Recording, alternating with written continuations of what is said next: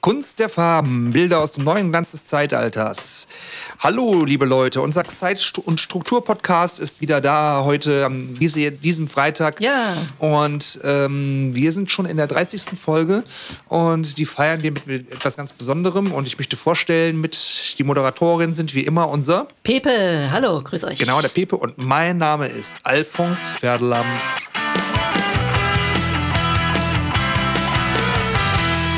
Ja, wir haben hier einen Gast eingeladen heute. Das ist äh, der Vorleser. Und wir möchten ähm, euch einen, ähm, ja, wir wollen euch einen Krimi vorspielen. Und zwar ähm, ist das so, äh, so konzipiert, ähm, wir machen eine spannende Geschichte. Und zwar eine, eine Jagd im Kaufhaus. Ne? Und äh, das ist die Story. Und Ja. der Vorleser wird den Erzähler mimen und wir werden die äh, Story weiter spinnen. Okay, der Vorleser fängt einmal an. Äh, wie, äh, wie, wir haben sie natürlich nicht vorgestellt. Sie heißt heißt ja nicht Vorleser. Ne? Nein. Wie ist denn Ihr Name? Mein Name ist Roland Kneiberst. Ach, Sie kenne ich doch. Ja, gut, alles klar. Dann ähm, legen Sie doch mal los mit der, mit der Geschichte und wir ähm, werden gucken, wie es weitergeht. Okay. Es begab sich an einem regnerischen Tag, da war der Trubel im Kaufhaus gar sehr groß. Die Kassiererin erschrickt. Sie macht schnell die Tür zu von ihrem Kabuffchen. Was ist denn da?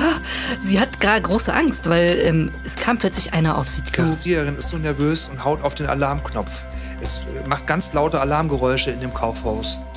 An diesem Tag war die Panik dann doch recht groß. Die Sprenkelanlagen gingen nämlich los. Das ist ein Reim, aber es war wirklich so. Der Schock war wirklich Die groß. Situation wird beobachtet und zwar von einem Familienvater. Das Kind spielt im Bällebad und er wollte sich gerade einen, kleine, ähm, einen kleinen Snack kaufen für sich und das ist die Tochter. Ein Schokoladencroissant und einen Apfelring. Dann fuhr die Kassiererin auf einmal auf einer kleinen Bahn mit einem Bobbycar durch den Wagen und flog rückwärts durch Er das Auto. los. Er wirft sich auf den Mann. Der Mann ist 2,10 Meter groß, äh, prallt ab und fällt wieder zurück.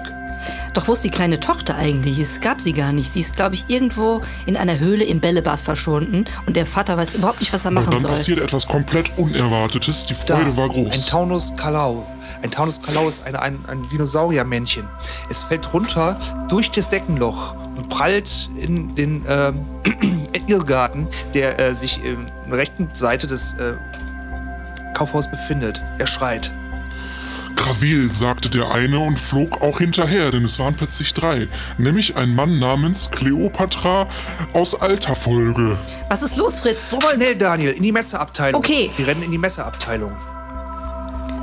Guten Tag, ich hätte gerne äh, dieses, dieses Plakat, äh, fragte einer von den beiden. Doch er hatte vergessen, die Messer zu schärfen. Sie waren stumpf wie Moos. Außerdem ist dieses Bild nicht zu verkaufen. Die Moral der Geschichte lautete, vergiss meinen nicht.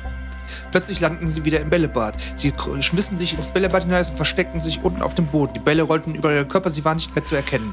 Zum Glück gab es diese Höhle. Es flogen direkt zwei Ärzte, weil die Luft war so dünn, dass immer alle fliegen konnten. Das lag an der Philosophie. In der Lebensmittelabteilung für Tiere. Ganz viele Körner liegen auf dem Boden rum. Alle, die durch die äh, Abteilung laufen, fallen hin. Es stinkt leicht nach Papagei. Doch dann hörte es draußen auf zu regnen und das Kaufhaus begann sich in einen Ruhestand und es begab sich zu folgender Szene. Es knallte Dieter schwer. Bernhard hatte ein Zielfernrohr an seiner äh, Maschinenpistole angebracht. Er zielte und äh, zielte oben auf, das, äh, auf die Halterung vom Lampenschirm. Der Lampenschirm fiel herunter. Es brach und knallte fürchterlich. Und das war das Ende dieser unheimlich spannenden Aufholjagd. Schnell und alle 110. sagten, Schönen guten Tag, Kommissar Hauptmann Werner Schulz. Sie sind festgenommen. Damit ist die Geschichte beendet. Ja, das war's wieder mit der Geschichte. Wow. Die war spannend. Vielen Dank für das Vorlesen, Ja, danke. Herr Vorleser. Äh, Pepe, ähm, Sehr gerne. ich wollte dich mal fragen, Ja. äh, was ist der nächste Folge für eine Folge dran?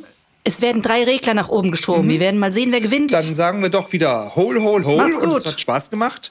Hole, hole, hole. Wir freuen uns auf die neue Folge. Äh, Das wird dann die 31. Folge sein. Und äh, subscribe, ne? Tschüss. Ciao. Hol.